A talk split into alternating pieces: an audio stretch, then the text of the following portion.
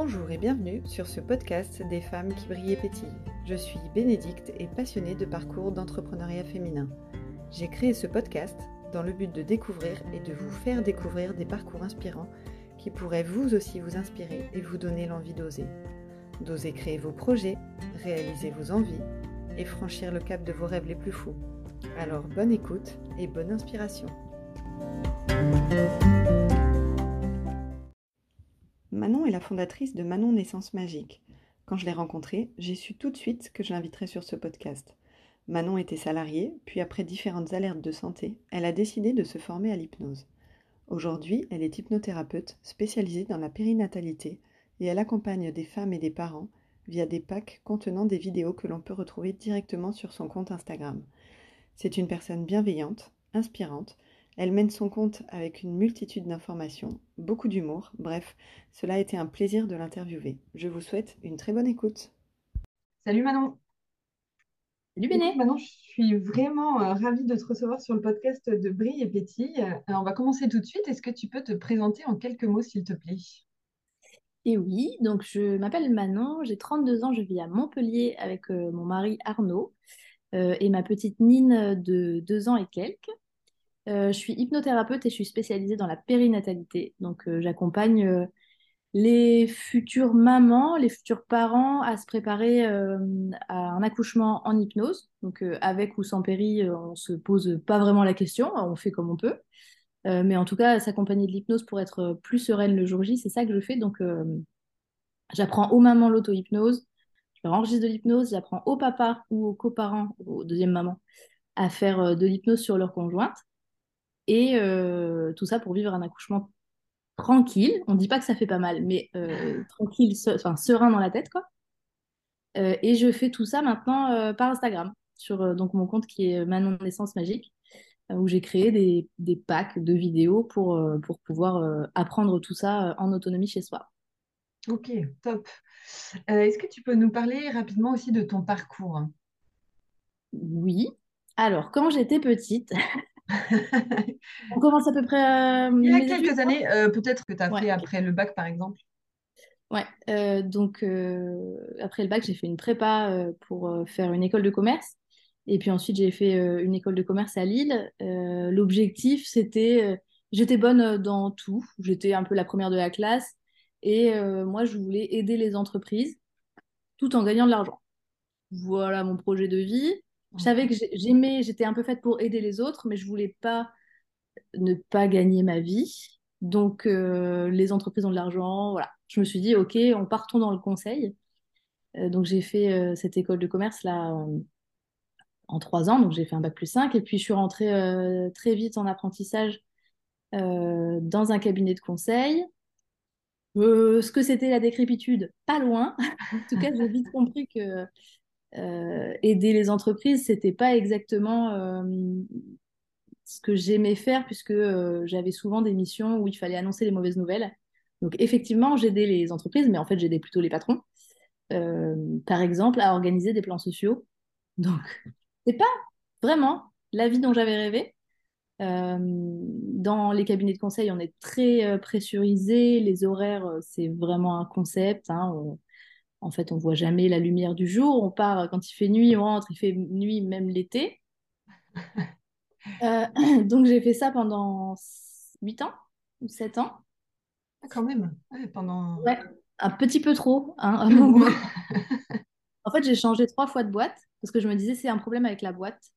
Euh, moi, je tombais toujours sur des managers euh, un peu au profil pervers narcissique Mm. Il me détectait toujours comme la bonne petite euh, moutonne euh, qui va faire exactement ce qu'on veut quand on veut. Donc, euh, ils me prenaient sous leurs ailes et je prenais tellement cher. Je disais oui à tout, donc évidemment, je restais toute la nuit travailler pour un truc qui n'avait pas un sens non plus capital pour la société, quoi. donc voilà. Et puis, et puis un jour, mon corps a commencé à m'envoyer des messages je dis toujours que le corps, il, envoie plusieurs messages, il envoie trois messages pour que vraiment, euh, pour vraiment nous dire, il faut changer quelque chose dans ta vie, meuf. Mm. Euh, une plume, un caillou et un camion. Donc la plume, elle est, elle te gratouille un peu, tu vois, elle te dit euh, Manon, il faudrait peut-être que tu fasses quelque chose. Ma plume, euh, bah, c'était un ulcère à l'estomac. Donc, c'est Mhm. ce que je considère le moins grave de, de, de- Des trois. Euh, l'ulcère à l'estomac, c'est vraiment un message qui dit T'es trop stressée, meuf, euh, faut, faut pas rester là. Donc, je suis pas restée là, j'ai changé de boîte, mais pour le même taf. Euh, puis, j'ai eu mon, caillou. Non, ouais, c'est ça, mon caillou. Donc moi, je fais du trapèze depuis, enfin, je faisais du trapèze depuis 20 ans. Et puis un jour, à la répétition du spectacle, j'étais trop fatiguée parce que la, la veille, j'avais fait nuit blanche au boulot. Et euh, je suis tombée de 4 mètres. Et je me suis euh, explosé euh, le bras gauche, mais vraiment en mille morceaux, quoi. Donc, donc j'ai maintenant une prothèse de coude et, et Ah j'ai eu ouais. 9 mois d'arrêt. Et là, c'était vraiment, euh, tu vois, j'ai vraiment eu la sensation que l'univers entier me disait arrête, t'es tombé parce que t'étais trop fatiguée, Mm. euh, donc euh, tu te calmes. Donc je me suis calmée bah, pendant neuf mois. Euh, Mais genre euh, le travail bah ouais, ou... je pouvais pas Ouais, travailler. Et ouais. été sous morphine euh, plusieurs mois. Ah Euh, ouais. c'est d'ailleurs là que j'ai rencontré mon mec et j'étais infecte avec lui. Si tu m'écoutes, pardon. Euh, et donc, euh, donc sous morphine, je pouvais rien faire. Enfin, je pouvais pas prendre les transports. Ce, ce bras, c'était une cata. Et puis surtout, j'avais kiné tous les jours, quoi. Donc, euh, donc voilà. Et puis j'ai repris en temps partiel thérapeutique. Et puis ce même manager a repris son, sa tâche habituelle de me, de me presser comme un citron. Et puis un jour où j'étais malade, où je ne pouvais pas aller en rendez-vous client, euh, il m'a appelé, il m'a dit T'es malade ou tu crois que t'es malade? Ben non, j'étais vraiment malade. Et je pense que ça m'a mis le coup de presse de trop. Et là, j'ai fait un, un accident neurologique. Euh, donc, Ah euh, tous les mêmes symptômes qu'un AVC, hémiplégie, paralysie de la face, euh, le sourire en biais, j'avais plus mes mots, enfin, euh, c'était vraiment catastrophique, quoi. Et euh, après euh, cinq jours en soins intensifs de neurologie, euh, j'ai pris la décision que si tout ça n'était dû qu'au stress, s'il n'y avait pas un truc, un caillot, euh, une rupture d'anévrisme ou quoi, et ben, et ben, il fallait que je parte. Mm. Là, c'était vraiment le, euh, enfin, le summum du, du Ouais. truc, quoi.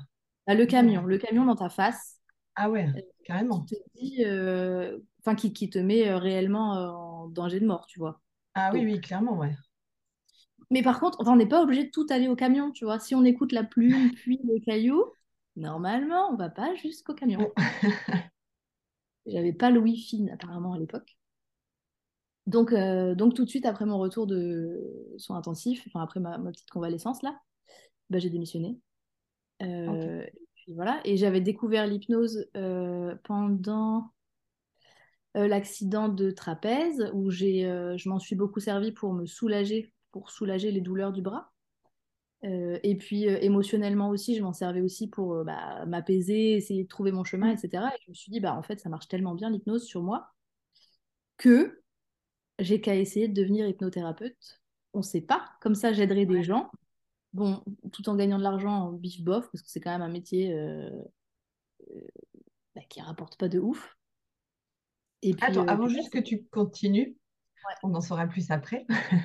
Juste euh, pour revenir sur ces, sur ces huit années euh, de travail, quand tu dis que tu aimes le conseil, euh, que tu sentais que tu voulais donner des conseils et tout ça, tu avais l'impression d'être à ta place quand même, d'avoir choisi le conseil. Tu t'en es rendu compte au fur et à mesure, ou au début tu t'es dit, ah, le conseil en entreprise, c'est bien, ça va me plaire, ça va être cool, ou quand même assez rapidement tu t'es dit, il y a un truc qui va pas, quoi? Non, au début, je me suis dit, ça va me plaire, c'est cool, euh, parce qu'en fait, j'ai été tout de suite mise euh, dans les directions. Euh, j'étais à la direction de l'URSSAF et du régime social des indépendants. Et j'avais vraiment l'impression d'avoir un, impact. Ouais, en tout cas, tu vois, une, place où on prend des décisions et où ça impacte beaucoup de gens. Euh, donc oui, à ce moment-là, je me disais, ah ouais, c'est classe. Mais j'étais toujours euh, surmontée d'un manager euh, qui, qui Ouais. évidemment, euh, lui, toutes les décisions et tout. Mais je me disais, si je m'accroche assez longtemps, je deviendrai quelqu'un comme lui. Enfin, tu vois, j'aurai son poste important et tout. Donc au début, si, si, au début, je me disais que ça pouvait être pas mal. Tu t'es pas trop posé de questions. non, je me suis pas posé de questions. Bah, enfin, moi, je, je- je viens d'une famille, mes parents enfin, ont très bien réussi leur vie, ils ont, ils, sont passés, ils ont passé toute leur vie dans la même boîte. c'est comme ça qu'on réussit, tu vois, c'est mm. ça la réussite. Donc de toute façon, il n'était pas vraiment question de faire autre chose parce que mon chemin était tout tracé, je voulais être ma mère, tu vois. Ah oui, d'accord. Et, justement, ma mère avait des consultants et elle les trouvait géniaux parce qu'ils aidaient beaucoup et tout. Donc, je voulais être ma mère. D'accord. Donc du coup, euh, bon voilà, passé 8 ans, euh, tu as ces trois euh, accidents, on va dire plus ou moins graves, et tu, te tournes vers l'hypnose alors? Donc vas-y. donc tout a, tout a commencé quand même avec l'hypnose avant l'accident de trapèze. J'étais avec un, mec qui était très toxique pour moi et je n'arrivais pas du tout à m'en séparer. Euh, un peu comme toujours euh, dans ma vie, je me disais, bah écoute, ça fait cinq ans que tu es avec lui, maintenant, euh, faut... on va faire des enfants, on va, tu vois, la vie dans les cases. mais quand même, il me faisait beaucoup de mal et, et j'arrivais pas à m'en sortir. Donc je me suis dit, bon, pourquoi pas l'hypnose? De toute façon, moi je suis prête à faire n'importe quoi pour me sentir mieux, donc j'y vais. Et puis, et puis ça a marché de ouf. Parce que assez vite, ensuite, je m'en suis, je m'en suis débarrassée. Et je me suis dit, ah ouais, ok, euh, quand même, il y a cette histoire d'inconscient. Je vois bien qu'à l'intérieur de moi, tout ça, c'est, euh, euh, ça vient peut-être de mon histoire, du fait que, bah, comme je te disais avec ma mère, je veux être ma mère et qu'elle suit cette route de rester toujours avec le même mec, machin. Donc, je commence à comprendre qu'il y a quelque chose à l'intérieur de moi qui est plus fort que moi, tu vois, mm. que mon inconscient, en fait, bah, c'est lui qui dirige une grande partie de ma vie. Que même si moi, consciemment, j'avais envie de me débarrasser de ce type, inconsciemment, il y avait un truc qui disait On suit la ligne, Manon. Donc, quand on a fait connaissance, mon inconscient et moi, et que je, on s'est, on s'est parlé, quand tu vois, on a eu une conversation, euh, j'ai pu lui expliquer euh, bah, comment, comment c'était pas ça la vie, euh, et que j'allais toujours prendre soin de moi et que ça faisait partie du soin de moi que de partir, etc. Et donc, ça a été vraiment des moments magiques ces moments-là, ces premières découvertes de l'hypnose, où en fait je discutais avec la petite Manon de 8 ans. D'accord. On ah faisait venir la petite Manon, euh, l'inconscient on dit qu'il a euh, entre 7 et 8 ans. Et c'est cette petite Manon que je rassurais euh, et à qui j'expliquais bah, comment j'étais en vrai dans ma vie en ce moment. Donc tu te faisais de l'auto-hypnose en fait? Tu te Non, non, là j'étais chez, chez une hypnothérapeute à ce moment. Ah, tu allais voir une hypnothérapeute. Ah, ok, d'accord. Donc c'était euh, au début assez perturbant parce qu'on se met quand même un peu à nu. Euh, bon, mais elle était très sympa, cette euh, hypnothérapeute. Et puis au fil de l'eau, tu as envie tout le temps en fait de, de communiquer avec ton inconscient pour, pour avancer dans la vie. Donc assez vite, j'ai appris l'auto-hypnose. Mais donc la première découverte, c'était l'hypnose des émotions en fait. C'était pas l'hypnose pour soulager le corps. Et puis ensuite, fameux accident, et où là, là, je suis allée, je suis retournée voir cette personne et j'ai appris euh, l'auto-hypnose pour l'analgésie. Euh, et là, c'était magique parce que euh, les séances de kiné que j'allais faire, quand je me mettais pas en auto-hypnose, mon bras, il était coincé en, à, 90 degrés, enfin, tu vois, il n'était pas en ouverture. Et puis, dès que je me mettais en auto-hypnose, pouf, il, s'étendait tout en longueur. Chose que j'arrivais jamais à faire hein, dans mon état normal et d'ailleurs que j'arrive toujours pas à faire actuellement, sauf en auto-hypnose. C'est fou ça magie. Et le kiné, voyant ça, il était comme un ouf, évidemment. Euh, c'est qu'une partie de moi euh, bah, avait peur de péter la prothèse, que, mm. de me mettre en difficulté si j'ouvrais le bras et tout. Donc, hyper, euh, hyper génial, des moments d'émotion intenses. Et puis, j'ai eu ma quatrième opération. J'ai été opérée quatre fois du bras en, en hypnose. Donc, on n'avait rien prévu j'entre euh, au bloc et puis euh, j'entends l'infirmière anesthésiste qui commence à me, à me saturer de paroles et je me dis tiens, toi je sais ce que tu fais. Euh, pour éviter d'avoir trop d'anesthésiants et puis surtout pour éviter une anesthésie générale. Donc elle parlait, elle parlait. Et à un moment, elle arrête de parler et je lui dis, vous pouvez continuer?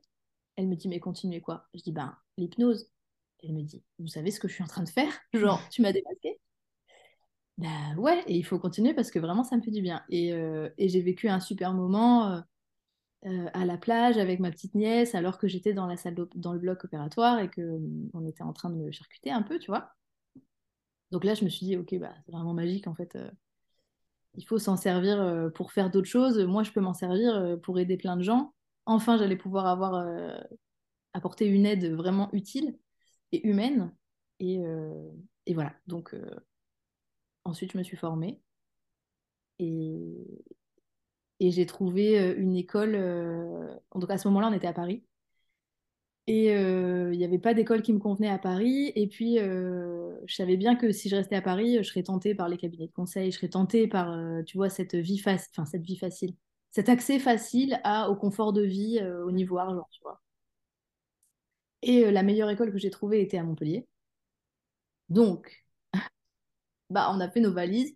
Mon mec a dit, toi, toi prioritaire, enfin, genre, on va s'occuper de toi. Et, et, voilà, il m'a emmené à Montpellier et lui, il a trouvé du taf facilement. Et, et là, j'ai commencé l'école d'hypnose. Donc il était OK pour te suivre. Euh, lui, ça lui posait pas de soucis au niveau boulot. Il t'a suivi. Et, euh, Lui, il était euh, déjà, il est de Béziers à la base, donc ça le rapprochait un peu. Il n'avait pas vraiment pour projet de rentrer dans le sud. Il aimait bien la vie parisienne, alors que moi, pas, pas trop. Genre, j'ai pas vu la. Je suis jamais allée visiter ni le Louvre ni la Tour Eiffel en 5 ans de vie à Paris. mais il y est allé volontiers et puis il savait qu'il pouvait trouver du taf partout, donc. donc oui, ça lui posait pas de soucis. Ouais. Ok. Donc du, coup, vous... Donc du coup, vous arrivez euh, dans la région et euh, tu te formes, du coup. Euh, sur 18 mois. Donc tu fais pendant 18 mois, tu fais la formation. Ouais, je fais que ça. on fait mi-école, mi-pratique avec des proches, des proches de proches. Enfin, j'ai pratiqué vraiment sur beaucoup de gens, sur beaucoup de sujets différents. Euh, pour être. Euh, c'est un peu comme un apprentissage, sauf que tu n'as pas de maître d'apprentissage, tu fais toute seule et euh, tu te filmes, et puis les profs regardent les vidéos et ils te et ils t'aident à t'améliorer. quoi. Ouais. Là, je fais que ça, et, et j'ai la chance de pouvoir faire que ça parce qu'en fait, je touche le chômage comme j'ai démissionné, mais j'ai fait un suivi de conjoint, vu que mon mec est parti dans le sud. Ah oui. Alors techniquement, c'est l'inverse, il est parti pour moi, mais on, a dit que c'était le. on a dit qu'il était parti et que donc je l'avais suivi. Et là, j'ai pu bénéficier d'un chômage confortable, donc de me dire, OK, j'ai un peu plus de deux ans devant moi pour que cette euh, entreprise euh, euh, soit viable. Quoi. Ouais, ouais, ouais. Et donc, du coup, ouais, tu, tu finis le, les 18 mois de formation et ensuite, tu as créé ton...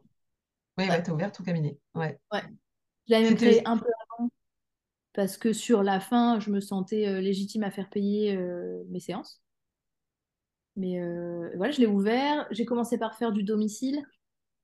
Non, j'ai commencé par faire un petit cabinet chez moi. Mais chez moi, bah, c'est chez moi, tu vois, il fallait passer dans mon salon et puis monter à l'étage et tout.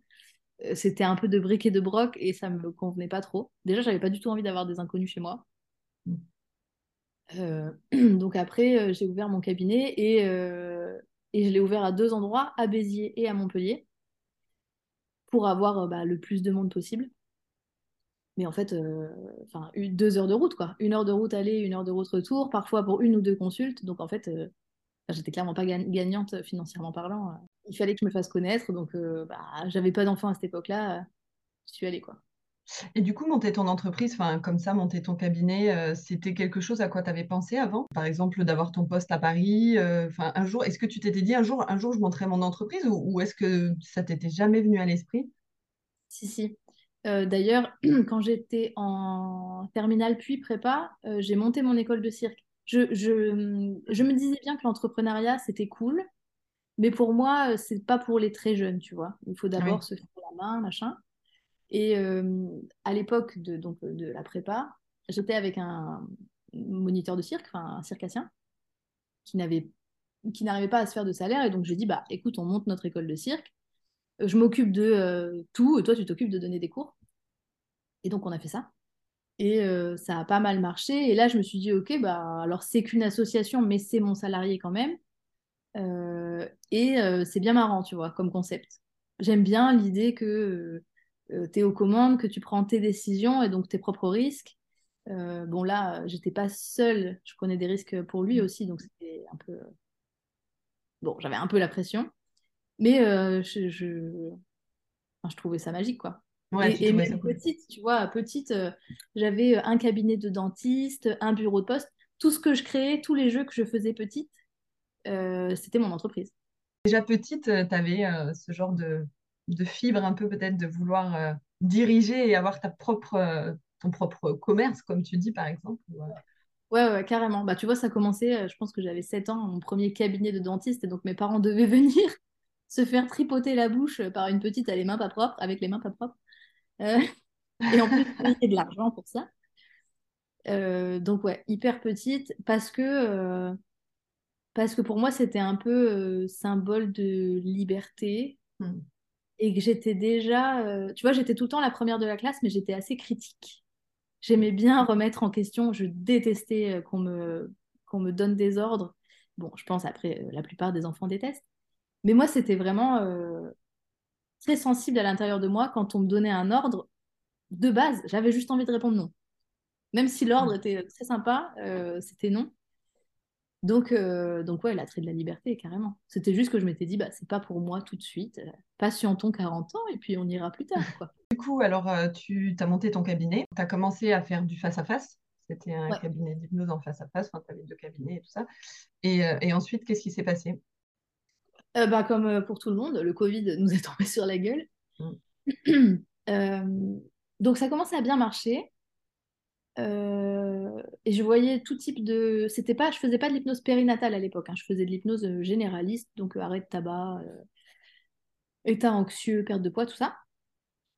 Et puis le Covid est arrivé en même temps que mon début de grossesse. je suis tombée enceinte en janvier, le Covid est arrivé en février. Et mon début de grossesse a été euh, catastrophique. Je vomissais nuit et jour. Euh, donc de toute façon, je pouvais pas recevoir euh, au cabinet. J'ai terminé, j'ai vidé mon planning, enfin j'ai fini, tu vois, tant bien que mal, et entre chaque séance, je courais aux toilettes, c'était vraiment compliqué. Donc je me suis dit, bon, de toute façon, il y a le Covid, confinement, je ferme, je fais plus de visio, rien du tout. je serre les fesses financièrement parce que... Bah, compliqué. et puis en plus, j'avais pas le droit à grand chose. J'ai eu un peu d'aide de l'État avec le Covid, mais, mais pas grand chose. Euh, donc euh, c'est là que c'est parti en sucette. Donc ça c'était donc janvier-février. J'ai accouché en octobre, donc jusqu'à mon accouchement j'ai plus rien fait. Ça commençait à faire peur à toute ma famille, évidemment, parce que la meuf quitte tout pour faire de l'hypnose et puis euh, et puis une fois enceinte, plus rien. parce que quand même hein, l'activité elle a repris au, cours de l'été, donc ouais. j'aurais pu m'en mettre au taf quoi mais visiblement euh, non. Euh, puis donc j'ai accouché sous hypnose, puisque j'ai testé euh, mes propres méthodes pour être sûre que ça fonctionnait bien. Ça fonctionnait très bien. Et, et après, je me suis pris le postpartum en pleine gueule, avec une bonne dépression du postpartum comme on aime. Donc il n'était encore pas question de reprendre le travail avant. je pense que j'ai dû sortir un peu du, tunnel vers les 10 mois de Nîmes. Et, jusque... et à partir de là, pendant tout ce moment-là, bah, ma mère, elle m'envoyait de l'argent de poche. Quoi. Enfin, tu vois, on en était au point que euh, je pouvais oui, pas. Tu n'avais pas d'argent, quoi. bah non, il n'y avait plus rien qui rentrait. On, a, on a testé la vie minimaliste. J'ai bien aimé. Tu vois, j'ai aimé me dire, euh, je n'ai d'argent que pour manger et payer mon loyer. Donc, euh, bah, c'est tous les achats. Enfin, parce que quand j'étais consultante, quand même, j'achetais des trucs tous les jours. C'était ma façon de me me réconforter. Et chaque jour, je recevais un paquet d'Amazon. D'ailleurs, je ne savais même pas ce que c'était tellement j'en commandais, tu vois. Je me réconfortais comme ça, je m'achetais des trucs. Donc là, c'était fini. Et puis, euh, euh, en septembre, ouais, en septembre, donc un an après la naissance de Nine, quasi, je me dis, bon, bah là, on va sortir les doigts. Euh, il n'y a plus le choix, il faut que je reprenne un taf normal. La tentation d'utiliser mon bac plus 5 pour ah faire un taf de ah bah repartir dans le salariat et ok. Parce que j'avais plus assez de temps. Enfin, je voulais pas euh, prendre l'argent de ma mère pour euh, remonter le cabinet. Mm. tout, ça, c'est une histoire de bouche à oreille. Donc, dès que tu arrêtes, euh, bah, il faut tout reconstruire. Quoi. Et, eh oui. et ça m'avait pris du temps. Je m'étais dit, bah, écoute, je reprendrai l'hypnose plus tard. Je, je, suis contactée par une chasseuse de tête qui me propose un poste à la stratégie d'une clinique, d'une clinique montpelliéraine. Donc euh, je me dis, bon, bah super. Genre, en plus, à la stratégie d'une clinique dans un contexte où euh, euh, enfin, la santé va pas bien en France, tu vois. Donc je savais très bien pourquoi j'étais là. La stratégie d'une clinique, c'était pas pour augmenter la masse salariale. et puis, ça tourne dans ma tête et pendant plusieurs semaines, parce que le processus était très long, je me dis, putain, Manon, merde, enfin, tu, te remets dans le truc. Est-ce que tu, attends quoi comme message de la vie, là Après le camion, ça va être quoi? Et puis, un jour, je reçois un mail de deux, de deux business mamas. Donc, la coach que j'avais utilisée pour aider Nine à dormir, donc une coach en sommeil sur Instagram, et une autre nana qui était plutôt coach mindset, qui m'envoie un mail, bah, je dois être dans leur newsletter, et qui dit on cherche, on, organise un coaching pour que vous lanciez votre entreprise en ligne, donc coaching de trois mois. la page de vente était prometteuse, comme jaja, enfin la page de vente était... elle me parlait à moi, elle me disait viens, viens, viens dans notre petit coaching et tu vas pouvoir reprendre ton business. Donc évidemment, euh, là, je me pose mille questions. Le coaching à 2000 balles, que je n'avais pas évidemment. Euh, ça m'empêche de dormir. J'appelle ma mère, je lui dis putain, j'ai eu ce mail. Euh, évidemment, c'est du marketing. Enfin, la page de vente ne m'est pas destinée, mais elle me parle. Et elle aussi, elle dort pas beaucoup. Elle me dit bon, écoute, on tente. Trois mois. Je te donne trois mois d'argent de poche et les 2000 euros. Enfin, je te les prête fais ton truc, euh, fais, vas-y. Mais elle aussi, elle dit ça un peu euh, la mort dans l'âme parce que j'avais retrouvé un poste, quoi. Ben oui. Un poste euh, bien, tu vois, je gradais, machin. Un vrai poste de salarié avec une sécurité d'emploi, voilà. Mais non, Manon repart dans un truc. Ah non, bah oui, bah Manon, la contradiction. En même temps, il y a non dans mon prénom, je pense que c'était ainsi. Donc je me lance dans ce truc, euh, mon mec, pareil, euh, s'était dit euh, ça y est, on a retrouvé la bonne voie. Et puis finalement, non. Et donc ce coaching commence. J'étais pas la cible. les nanas, elles ont créé un podcast noir et riche. Donc vous me voyez pas parce que c'est un podcast, je, je suis pas du tout noire, blanche. Et, et dans tout ce. Enfin, on était un groupe de 10 de 10 nanas, donc 12 avec les coachs, et elles étaient toutes soit euh, antillaises, soit sénégalaises, guinéennes et tout, enfin d'origine. Hein. Et moi j'étais la, petite palote, tu vois, et parfois même elles parlaient en créole et j'étais là genre, je n'ai pas compris. Mais bon, bref. Elles étaient toutes adorables euh, et on se voyait donc tous les mardis en visio. Donc quand, on se voit toutes les semaines, il n'y a pas le choix que de bosser entre les, les, les lives, tu vois. Mm. On se voyait tous les mardis. Tous les mardis, j'avais des trucs à faire en quantité pour que mon business décolle en ligne. Parce que c'est ça, c'est ça le truc, c'était de faire un compte Instagram. Euh, et pour 2000 balles, je peux te dire que je travaillais fort. Parce que je me disais, je veux les rentabiliser dès le mois de décembre. On a commencé en septembre. Il n'y a pas, tu vois, il n'y a pas à négocier. J'ai que trois mois là, il faut vraiment que, vraiment que j'y aille. Euh, donc, euh, je bossais dur entre les séances les séances n'étaient pas faciles. On se faisait quand même un peu euh, cuisiner, tu vois. Elle nous, elle nous, surtout la coach mindset, elle nous titillait beaucoup sur est-ce que tu veux vraiment ta réussite? Est-ce que est-ce que est-ce que t'es pas en train de te saboter? Pourquoi t'es pas en train de travailler là? Enfin, tu vois. elle vous challengeait bien, quoi. Elle nous challengeait, ouais, fort. Ta réussite t'attend. Qu'est-ce que tu fous encore là? Enfin, c'était hard, tu vois. Et parfois, je sortais des coachings et je me disais, putain, j'ai pris cher alors que j'avais travaillé. Mais peu importe, j'avais payé 2000 balles, il fallait que je les rentabilise. Donc, euh, elles m'ont aidé euh, à. Euh, elles m'ont appris comment on fait des newsletters, comment on rédige une page de vente, comment on entretient un réseau sur Instagram, c'est quoi les règles de base de l'algorithme. vraiment, c'était très, très, très, très riche. Et, et dès, la, dès la première séance, je m'étais dit, bah oui, c'est rentabilisé. Enfin, ok, l'argent n'est pas encore là, mais je vais apprendre plein de trucs et j'aurai du soutien. Donc voilà. Et puis, euh, bah, au fil de ces trois mois, j'ai créé mon programme en ligne. Donc en fait, c'était ni plus ni moins que ce que je faisais en séance au cabinet avec les parents. Euh, j'avais enregistré toutes les séances d'hypnose et euh, j'avais enregistré aussi toutes les parties de formation théorique à l'accouchement que j'avais apprises plus tôt. Tout ça avec un ton plutôt euh, léger, tu vois. L'idée, c'était pas de dire euh, l'accouchement, euh, c'est terrible. Enfin, c'était de dire très rassurant, tu vas voir, c'est hard, mais tu vas y arriver. tu vas y arriver parce que ton corps est fait pour ça et tout. Mais du coup, ton idée de faire euh, ces vidéos dans l'hypnose, enfin de faire euh, tout ce projet en fait euh, dans l'hypnose, c'était ça coulait de source pour toi? Enfin, c'était euh, tu t'es pas posé de question de te dire euh, je sais pas, je pourrais le faire dans un autre domaine? Non, c'était vraiment euh, Ah non, parce que je m'étais dit que, que vraiment, c'était hyper utile à chaque séance que je faisais au cabinet. Euh, J'avais deux jours plus tard des messages euh, enfin, de- d'amour. remerciant.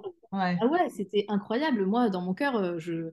mon cœur, il explosait à chaque fois que je recevais un message. Et donc, je, me je me disais, bon, bah, donc il y aurait moyen de gagner de l'argent pour faire ça ouais, avec ce truc en ligne. Et je me voyais pas partir dans un autre sujet. euh, bah, c'était ma dernière tentative pour l'hypnose. Donc, il fallait que ce soit l'hypnose. Le coaching de groupe où donc tu as appris euh, plein de choses euh, sur tout ce qui est digital? Ouais, c'est ça. Ok.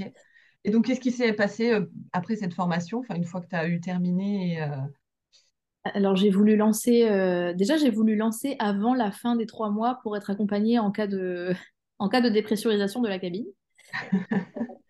Donc, j'ai lancé à, l'avant-dernier euh, coaching, en gros. Euh, et alors, elle nous avait fixé des objectifs hauts. En fait, elle nous avait demandé de nous fixer des objectifs. Euh, et, on passait chacune notre tour. Tu sais, dans le live, chacune parle 10 minutes et tout. Et moi, je suis passée la dernière. Et je voyais qu'à chaque fois que les nanas d'avant donnaient un objectif, la coach, elle doublait l'objectif. Elle disait, mais non, tu peux faire double, tu vois. Donc, je me suis dit, Maline, je vais donner direct mon objectif haut. Comme ça, première de la classe, elle va pas me reprendre, tu vois. Donc, je dis, moi, mon objectif, c'est qu'au lancement du pack, je fasse 10 000 euros. Et je lancerai tous les trois mois. Donc, comme ça, dans mon année, j'aurai, allez, 40 000 euros et euh, ce sera bien pour commencer, tu vois. Et, euh, et donc, je vois qu'elle ouvre des grands yeux quand j'annonce 10 000 euros. Genre, c'est pas que je crois pas à ton programme, mais 10 000 balles du premier coup, meuf, tu serais sacrément douée. Euh, donc, je, je me, je, me, je me débine pas, je continue sur ma lancée. Et je leur avais dit quand même, euh, lancer en décembre, vous êtes sûr que c'est une bonne idée? Décembre, c'est quand même pas le mois du flouze pour les gens. ouais. Donc, euh, j'y vais ou j'y vais pas? Elle m'avait dit, si, si, vas-y, t'inquiète et tout. euh, du flouze, on en, on en trouve toujours, machin. Ouf. Euh, et à ce moment-là, d'ailleurs, ce que j'ai lancé, c'était pas que le pack de vidéos, c'était le pack plus l'accompagnement. Donc, c'était déjà 179 euros.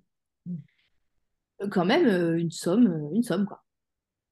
Donc, je lance mon truc. J'étais stressée, comme c'est pas possible. J'avais prévu mon live de lancement, donc avec, j'avais euh, 1000 1200 personnes à ce live de lancement. C'était énorme. J'avais mis le paquet sur les pubs avant, sur, le, sur les quiz pour, faire venir les gens et tout. Je, bah, me rappelle très bien, j'étais au pied de mon sapin et j'étais là en mode allez, c'est Christmas, euh, ça va être sympa et tout. Le live était super, les questions étaient. euh, Enfin, on a fait un moment de questions-réponses, euh, c'était top quoi. Et là, ce soir-là, je me dis, allez, je reste, je regarde mon appli de paiement et je, et je vois l'argent arriver, tu vois, et je, je vais passer ma soirée à regarder l'argent qui arrive. Bah, ça passe, ça passe, mais il n'y a rien qui Rien. Donc les nanas me disent, euh, c'est toute une semaine la vente où tu envoies 7 mails de plus en plus pressants. Genre notion d'urgence intense et tout. Je n'étais pas très en phase avec cette notion d'urgence Mm. et de si tu prends pas mon programme, ton accouchement il va être nul, tu vois. C'est ça un peu qu'elle nous faisait faire et ça grignait un peu à l'intérieur de moi. Je me disais, bof, je suis pas trop fan, mais je suis leur méthode, on verra bien. Et envoyé ces trucs-là et, et ce mois-là, j'ai fait, euh, bah, j'ai fait euh, 700 euros. Bon, ah non, pas 700 euros. Ce mois-là, j'ai fait 179 euros. J'ai fait une vente. Une vente. En plus, j'avais même pas assez pour remplir un programme. J'allais pas faire un programme avec une personne. Je vends un truc de groupe où on fait un village, tu vois. Une vente, alors que j'avais dit à toute ma famille, mon objectif, c'est 10 000 euros. Tu sais, j'annonce mes objectifs pour que les autres soient un peu mes gardiens d'objectifs et qu'ils me motivent et tout, tu vois. Mais du coup, faut puis une fois que c'est hein. dit, en plus, euh, t'as, t'as- t'as plus le choix, quoi. Une fois que C'est t'en as parlé. ouais. Ouais. Mais après, il faut assumer l'échec.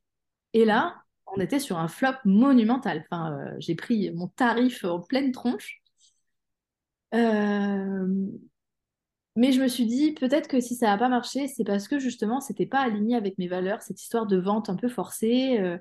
euh, donc, je vais réessayer, mais je vais l'aligner avec mes valeurs. C'est-à-dire proposer le pack en autonomie, donc à 79 euros, c'est déjà beaucoup moins cher, et puis euh, le laisser ouvert tout le temps. Pas une vente d'une semaine tous les trimestres, Et, et c'est là que j'ai je me suis un peu éloignée des conseils qu'on m'a donnés. Par exemple, on m'avait donné le conseil d'être très niché, de ne viser que les femmes qui voulaient accoucher sans la péridurale. Et au final, euh, déjà, c'était toujours pas en accord avec mes valeurs, parce que moi, la péridurale, je m'en fous qu'on la prenne ou pas. Euh, et puis, surtout, enfin, la niche était très petite, quoi. Hein. des femmes qui, qui sont sûres d'accoucher sans péri et qui veulent se préparer en ligne, bon. Donc, j'ai ouvert. Ouais, j'ai ouvert, euh, j'ai écouté ce qu'il y avait à l'intérieur, j'ai fait beaucoup de séances d'auto-hypnose en, parlant avec mon inconscient, en mode, bah, qu'est-ce qu'on fait Qu'est-ce que tu veux, toi? Et puis, dès le mois de janvier, bah, c'est parti, en fait c'est parti, il suffisait de changer mon discours comme je suis vraiment. Euh, donc d'être plutôt bienveillante, de jamais forcer à la vente, de dire si tu l'achètes pas maintenant, tu l'achèteras plus tard, sois pas pressé, enfin tu vois. Et là c'est parti. Euh, et ben tu vois, chaque mois je doublais mon chiffre d'affaires et je recevais des messages de femmes qui avaient accouché avec le pack et euh, qui avaient vécu des instants magiques. Donc plus je reçois des témoignages, plus je peux les partager, plus ça donne envie et plus elles prennent le pack. Et c'est pas et jamais je me suis sentie euh, argent sale, tu vois. Argent. Euh, euh, ouais, j'ai l'impression que, que je vole personne parce que, parce que déjà, à 79 euros le pack, il y a énormément de contenu. Mm. ça ouais, puis tu es, sincère dans, dans, dans, ce que tu fais, quoi. Ouais, c'est ça. Ouais, ouais. Comme quoi, s'écouter et rester dans la lignée de, de ce qu'on est et de comment on veut faire les choses plutôt qu'essayer de le faire d'une manière que quelqu'un t'aurait dit de faire. Ouais. Il n'y a aucun client qui aime acheter un truc pressé par le temps, euh, sans avoir vraiment le temps de se poser, de, se, de, poser le pour et le contre euh, dix mille fois s'il le faut. Euh, il faut écouter ce que les gens veulent. cette notion de sans péri, absolument, il y avait quand même une grosse notion d'échec si tu n'y arrives pas, tu vois. tu es dans le groupe du sans péri et puis voilà que le jour J, tu prends la péri, donc euh, donc en fait, bah, t'as raté quoi. Et ben pas du tout. Il a suffi de, bah, de, faire euh, ce que j'aimais faire et ce avec quoi j'étais alignée. Et pour que euh, chaque mois, le chiffre d'affaires double et que le nombre de messages d'amour double aussi. Quoi. Et ça, c'est, c'est ma plus belle récompense. Enfin, je, je gagne de l'argent avec ça et, c'est super. Je suis trop contente. Mais ce que j'aime le plus, c'est recevoir tous ces messages qui disent Putain, maintenant j'ai encore ta voix dans ma tête. Et je crois qu'elle va rester euh, des années, quoi. Parce que, tu es là avec moi le jour de mon accouchement. Ouais, mais c'est super hein, parce que bon, moi je te suis du coup hein, sur Instagram et c'est vrai que euh, même moi, enfin ça me touche beaucoup des fois les, témoignages que tu peux mettre et euh, souvent tu te dis vous êtes puissante, enfin tu vois des choses comme ça et c'est vrai que c'est vraiment très fort quoi. Et, et on manque, je trouve, de, de d'encouragement entre nous et de bienveillance entre nous. On est quand même dans une société dans laquelle c'est la réussite personnelle qui compte avant le reste. Et, quand tu es enceinte, personne, tout le monde te dit putain, tu vas douiller, ma pauvre. Euh, ah, moi, je vais te raconter mon accouchement, tu vas voir, c'était pas de la tarte et tout. Alors qu'en fait, tout ce dont on a besoin, c'est que quelqu'un nous dise putain, ça va être merveilleux, tu vas vivre un instant magique. Évidemment que tu vas avoir mal, mais tu peux très bien avoir mal et bien le vivre. Et euh, ton corps, il est fait pour ça, tu vas y arriver parce que, parce que tu es une femme et que et que tu as été conçue pour ça, quoi. Pourquoi on nous dit pas ça autour de nous? J'aimerais. Euh, d'ailleurs, j'ai l'impression que ça commence à marcher. Euh, plus je suis comme ça sur mon compte, plus j'ai l'impression que les nanas, elles sont comme ça avec leurs proches. Et tu vois, euh, qu'on commence à péter un peu nos carapaces individualistes pour, ouvrir vraiment nos cœurs et nous dire sincèrement t'es une maman qui déchire, tu vois, plutôt que, de faire des, petits rendez-vous comme ça à la va-vite avec des potes euh, dans lesquels on se raconte nos vies, mais jamais on s'encourage, jamais on s'écoute pour de vrai, bah là j'ai l'impression que ça commence à marcher. Et que... Ouais, qu'il y a du soutien et qu'il y a de l'encouragement, de la bienveillance et tout. Ouais, ouais, mais on le sent, hein. franchement, c'est. Euh, je le vois dans les villages. Euh, du coup, j'ai créé une option où en gros, je fais des groupes WhatsApp avec des femmes qui vont accoucher en même temps ou qui ont déjà accouché à peu près au même moment. Et moi, je suis juste là, je réponds aux questions s'il y en a, mais sinon, je ne fais que regarder ce qui se passe. Donc, c'est des groupes de 10 mamans ou futures mamans. Et je les vois s'encourager entre elles. Elles se connaissent pas, mais elles s'envoient des mots d'amour, euh, de soutien, de je pense à toi. Euh, elles s'écrivent à 3 heures du mat, parce qu'évidemment, à 3 heures, on ne dort pas quand on a un enfant. Pour se dire, euh, t'es une maman qui déchire, allez, il a de la chance, ton fils, de t'avoir et tout. et, et d'ouvrir leur cœur aussi en mode, bah, aujourd'hui, j'en ai marre d'être maman, en fait. Mm. et personne en face va les juger. Les autres, elles vivent la même chose qu'elles. Peut-être aussi elles en ont eu marre hier ou qu'elles en auront marre demain. Et, euh, et comme ça, elles se soutiennent à fond, quoi. Ouais. C'est la magie. Ah, mais, je, mais je trouve ça génial, hein, moi. Enfin, franchement, euh, bon, on s'était rencontrés, euh, c'est comme ça que je t'ai découverte. On s'est rencontrés lors d'un repas et quand tu m'as parlé de cette entreprise, j'ai, enfin, de, de, même dans ta personnalité, tu vois, dans la personne que tu es, dans ce que tu offres aux autres et dans la bienveillance et dans l'humour aussi, beaucoup sur ton compte. Euh, j'ai trouvé ça génial, quoi. C'est pour ça aussi que je voulais t'interviewer, parce que je trouve que tu es vraiment une personne euh, très attachante et très bienveillante. Et, Ouais. euh, et voilà. Et même si euh, je ne suis pas forcément directement concernée par ton compte, euh, j'aime bien te suivre. Voilà, parce que je trouve que tu as un compte agréable, quoi. Voilà. Ça, c'est chouette, merci. Il y a beaucoup de mamans qui restent après leur accouchement et qui me disent, bah, je pensais que j'allais me déconnecter, mais en fait, euh, j'aime bien, alors je reste. Oui, Bah, c'est ça. cool. Non, mais non, mais c'est rigolo parce que souvent tu fais des, euh, des, des petits sondages euh, et les gens participent. Enfin bon, voilà, c'est vrai que c'est un compte qui est très actif et qui est, qui est quand même agréable à suivre, quoi. Euh, ouais. Euh, du coup, juste pour revenir sur cette formation sur le digital, euh, est-ce que tu dirais que c'est une formation qui t'a quand même beaucoup aidé malgré peut-être certaines choses avec lesquelles tu n'étais pas tout à fait aligné? Ouais, ouais, ouais, 100% euh, à refaire, je refais. Je suis partie un peu en colère de cette formation parce que j'avais floppé, Hmm. Euh, parce que j'avais à- et j'avais l'impression que c'était à cause de deux mauvais conseils. Mais, euh, mais le bilan est, positif, euh, enfin à 90%, euh, et, je, le recommande. En fait, je le recommande avec le cœur ouvert, tu vois. Enfin, tu vois, avec les petites antennes ouvertes, genre tu ne fais que ce que tu, que ce en quoi tu crois. En tout cas, tu fais pas ce qui est contre tes valeurs. Parce qu'il y a plein de trucs qu'elles m'ont fait faire qui étaient contre-instinctifs, contre-intuitifs, mais en fait, ça marchait. Mais Ouais, c'était pas, euh, c'était pas à l'opposé de mes valeurs, c'était juste que je l'aurais pas fait, tu vois, en temps ouais, normal. Donc ouais, ouais, je recommande à fond. Et en plus, euh, pouvoir le faire dans le cadre euh, d'un groupe, et donc de s'entraider et de se dire bah, qu'aujourd'hui on n'y croit plus, qu'aujourd'hui on n'a plus confiance, ou qu'aujourd'hui on pète le feu et qu'on a envie de partager notre positivisme avec, avec les copines, et ben c'est trop bien, quoi. ouais, ouais, c'est Donc ouais, je recommande à fond. Parce que aussi, enfin, tout seul, on doute, tu vois. euh, là, elle me disait, Manon, tu fais ça. Alors, te pose pas de questions. Va, appelle une freelance, elle s'occupe de tes ads. Hmm. Euh, vas-y, fais. Et moi, je me laissais faire et c'était cool, quoi. Ouais. Mais pour, pour preuve, hein, tu t'es fait accompagner et ça fonctionne aussi. Ouais, Donc, ouais, euh, ouais. ouais. Et je suis hyper reconnaissante euh, de ce fameux mail avec cette sorte de vente forcée, mais qui finalement a, a résonné à l'intérieur de moi, quoi. ouais. Et du coup, on sait que le monde de l'entrepreneuriat, c'est quand même hyper chronophage. Euh, il faut être multicasquette euh, et en plus avec les réseaux sociaux, enfin toi tu bosses majoritairement, bah, du coup euh, totalement avec les réseaux sociaux, enfin Ouais. une grosse partie. Comment comment tu arrives à organiser ta vie perso et ta vie pro Est-ce que c'est pas trop galère? Non, c'est pas trop galère. Je travaille. oh, je crois que je suis, je crois que je suis assez efficace. Je travaille efficacement entre 9h30 et 16h30, peut-être Mhm. parfois 17h. Mais j'ai, fait cette vie aussi parce que j'avais envie d'être avec ma fille tôt, de pas aller la chercher à la crèche à 18h45 euh, et de profiter des week-ends avec elle. Donc, j'y tiens.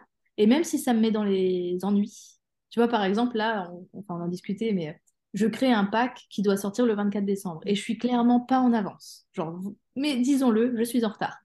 Et pourtant, euh, à partir de 5 heures, je suis plus là. Enfin, je, je m'occupe de ma fille et je kiffe. Ouais. Aussi parce que ça remplit mon, ça remplit un autre de mes réservoirs, mon réservoir affectif. Et que si mon réservoir affectif il n'est pas rempli, bah en fait, je ne peux pas produire. Je n'y arrive pas. Donc, il faut que j'arrive à remplir tous mes réservoirs. Par exemple, le midi, là, c'est décembre. Le midi, je mange devant un téléfilm de Noël. Il faut que je, je remplisse mes réservoirs euh, affectifs, émotionnels pour pouvoir être euh, efficace au boulot. Donc, je fais comme ça. Et par contre, euh, il y a peut-être juste le week-end où je me suis un peu auto-sabotée avec Instagram. Parce que le dimanche, je fais une boîte à questions. Mm. Et donc, et ben, je perds un temps fou. Enfin, je perds un temps fou. Je perds un temps de famille quand même, euh, un peu. Donc, je, je fais ça pendant la sieste de Nîmes, pendant les trajets en voiture, si on part quelque part et tout. Mais je vois que ça marche bien et que le dimanche, elles ont du temps pour regarder ça. Donc, Eh pour l'instant, je le garde. Et, euh, et on verra ce que je fais par la suite, tu vois. Mais, Ouais. mais ouais, l'organisation, ça va bien. Et puis surtout, euh, c'est la meilleure vie. Je travaille devant mon sapin, en pyjama. j'ai mon rythme. Si j'ai envie de couper, si j'ai envie de faire une sieste, je peux. Alors qu'en entreprise, clairement, je ne pouvais pas. Donc, donc ça va bien. Mis à part les freelances que tu peux prendre, tu as, d'autres personnes qui t'aident quand même ou c'est toi qui gères vraiment ton, ton profil Instagram? Non, c'est moi qui gère tout, tout, tout. Euh, donc sauf euh, la freelance pour les ads. Euh, et là, j'ai, je me fais aider.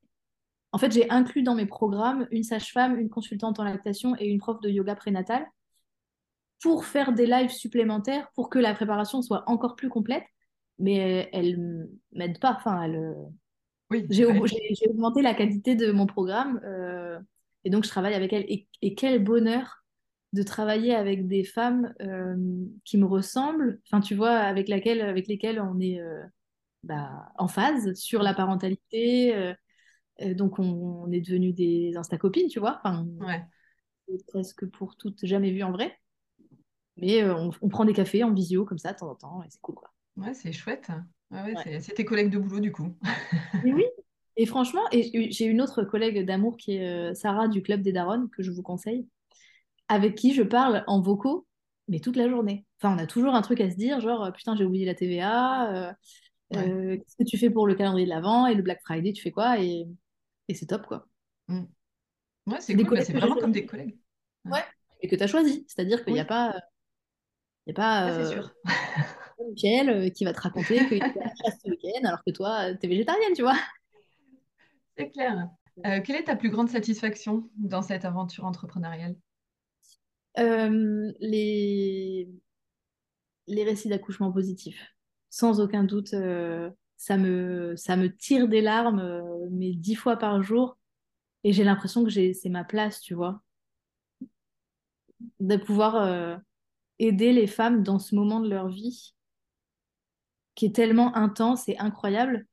Bah, je suis là et je suis là sans être là, mais elles ont pensé à moi, j'ai pensé à elles et c'est magique, quoi. Mmh. Magique. Ouais, c'est clair, une belle reconnaissance. Hein. Ouais, c'est ah ouais. vraiment chouette. Et, j'ai du mal parfois à l'exprimer, tu vois. Là, on était avec 20 euh, copains. Euh, et tout, tout ce qu'on dit, c'est ça va, ça marche, il est bien ton chiffre d'affaires? Ben, euh, Oui, il est bien, mais en fait, c'est pas ça. Enfin, j'ai envie qu'ils comprennent que. Oui, ça peut chaque... bien autrement, quoi, aussi. Ouais, ouais, c'est ça. Ça me nourrit, mais ça me nourrit. Je... Enfin... Évidemment, c'est cool de gagner de l'argent et, et je... je suis très reconnaissante. Mais ça, là, c'est la cerise, c'est le vernis, c'est. Ouais, c'est clair. la fontaine de chocolat sur mon cœur. Ouais, c'est beau. Comment tu te vois dans quelques années? Euh, Ça, c'est un peu. Elle est difficile cette question pour moi mm. parce que euh, j'ai toujours l'impression que je suis en plein rêve. D'ailleurs, je fais des captures d'écran de tous les messages et tout parce que je me dis si ça se trouve. Euh, et si demain tout s'arrête, mm. je pourrais au moins lire ça. Euh, j'espère euh, de tout mon cœur que ça va continuer comme ça. J'ai pas besoin de plus. J'ai pas envie de moins.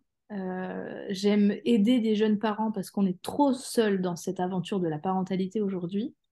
Donc, rester dans, ce, dans cette optique-là, rester sur les réseaux, ça me va bien.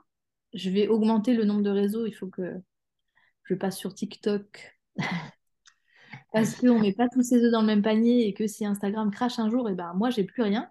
Mm. Donc, eh euh, donc, je vais prendre d'autres réseaux et puis euh, je vais euh, continuer de m'investir là-dedans.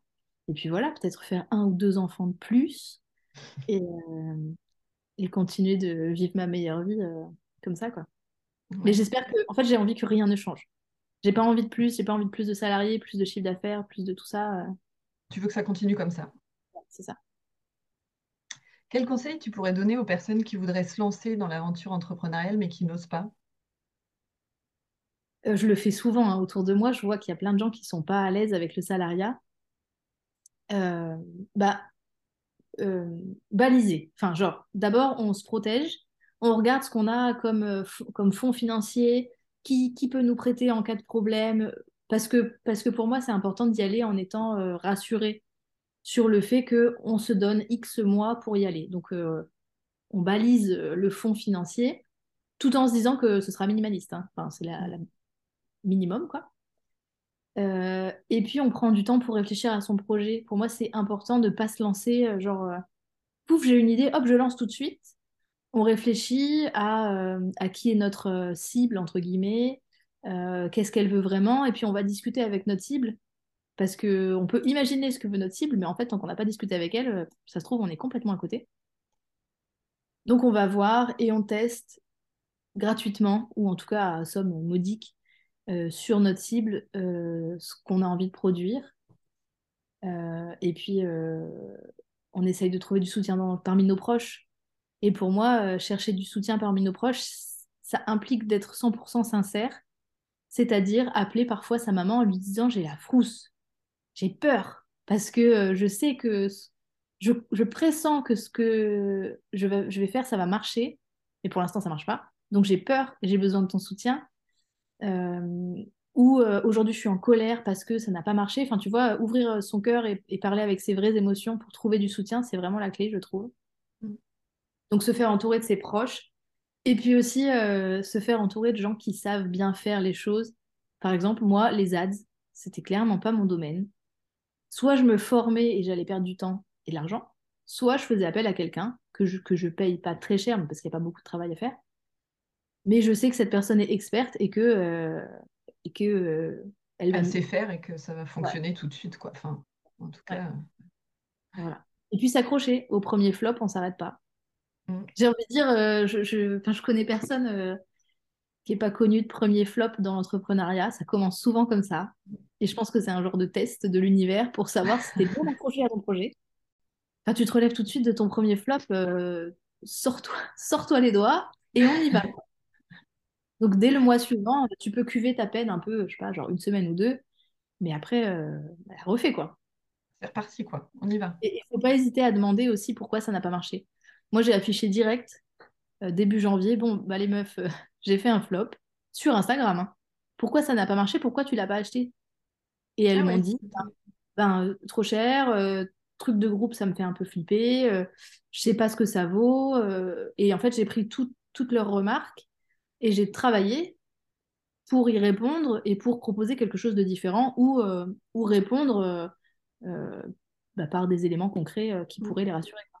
Bah, tu as écouté ta cible, quoi. Du coup, tu t'es dit pourquoi en fait elles n'ont pas aimé ça et, et je me suis mis à poil. Hein. J'ai pas été en mode waouh, bravo, merci pour tous ces achats, c'est génial. Alors que pas du tout, en fait.